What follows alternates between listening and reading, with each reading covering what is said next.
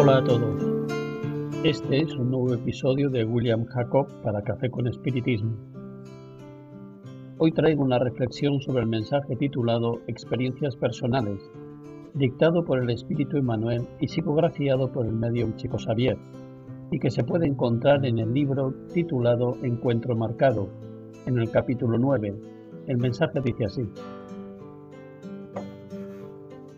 Sustentando la campaña de ilustración contra la influencia del mal, nos preservamos contra el crimen, es nuestro deber.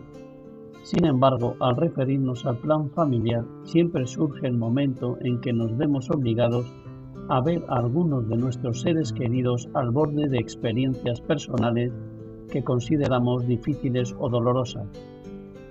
En estas ocasiones asumimos darnos cuenta de la magnitud de los peligros a los que están expuestos y solemos temer por ellos. A veces van en la dirección de riesgos graves que conocemos como odio. En otras circunstancias se dirigen a situaciones embarazosas en cuyas corrientes de sombra admitimos haber sufrido o navegado en otro tiempo.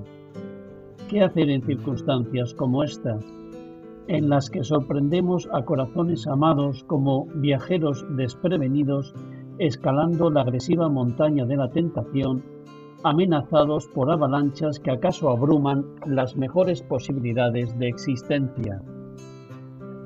Me detengo brevemente para analizar la profundidad de este cuestionario de Manuel es muy normal que nos preocupemos cuando nuestros seres queridos deciden tomar caminos que consideramos peligrosos y que, a nuestro juicio, pueden resultarles perjudiciales. En esos momentos siempre tenemos dudas sobre qué hacer, la parte final de este mensaje del benefactor puede ayudarnos si estamos pasando por algo así, o si lo haremos en el futuro. Veamos en qué nos guía el benefactor. En primer lugar, reconozcamos que ninguna criatura se siente feliz con nuestras intromisiones, en el sentido de restringir su libertad para intentar, por sí mismos, construir su propia felicidad. Cada uno de nosotros es un mundo por derecho propio, porque el Creador nos ha dotado a cada uno de nosotros con características individuales e inconfundibles. Las emociones y los pensamientos al igual que las huellas dactilares, varían de persona en persona. En consecuencia, ciertos caminos que nos hicieron menos felices en otro momento serán probablemente los más adecuados para la consecución de la victoria espiritual soñada por los que amamos, mientras que ciertas criaturas que nos parecen menos compasivas serán posiblemente las más capaces de hacerlo. Resolverían sus problemas que, tal vez sin la ayuda de estas mismas criaturas, permanecerían indefiniblemente sin solución.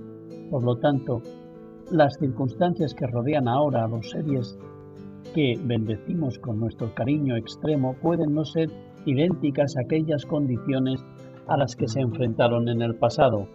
Ahora se revelan mucho más vigorosos que nosotros, se imponen ante sucesos desagradables y tal vez crean estándares de conducta respetables para la comodidad y la seguridad de muchos. Por eso debemos cuidarnos de no dañar la independencia personal de los que amamos. Debemos verlos como hijos de Dios, como nos vemos nosotros mismos, con necesidades similares a las nuestras, guardando el derecho de que construyan su vida acorde al precio que desean pagar por sus experiencias. El mismo principio rige en nuestras vidas y siempre que nos veamos en un supuesto peligro, sepamos que la mejor forma de asistencia que podemos ofrecer será invariablemente pedir la protección con la oración y la bendición de la buena palabra que los induzca a trabajar y servir, luchar y vencer con el apoyo del bien. Fin de la cita. Qué hermoso mensaje. Me permito destacar la parte en la que Manuel habla de caminos que en el pasado fueron el motivo de nuestra caída y que ahora pueden ser los que lleven o conduzcan a los seres queridos a la ascensión espiritual. Citamos, por ejemplo, aquellos que han caído en la posición de líderes religiosos. No es infrecuente que regresen de nuevo vinculados a las religiones de antes, o incluso en otras, con un puesto destacado. no por castigo o premio, sino para que aprendan las lecciones no aprendidas antes y reparen los errores a favor de su propio progreso y reajuste frente a la propia conciencia. Que pueden aparecer tentaciones para que el fracaso se repita, y lo que podemos hacer para ayudar a quienes están más expuestos a los peligros de la vida es, como bien dice Manuel, orar y dirigir palabras de aliento que obran en el bien donde quiera que estén.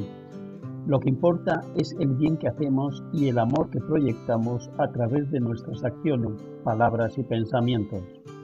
Mucha paz y hasta el próximo episodio de Café con Espiritismo.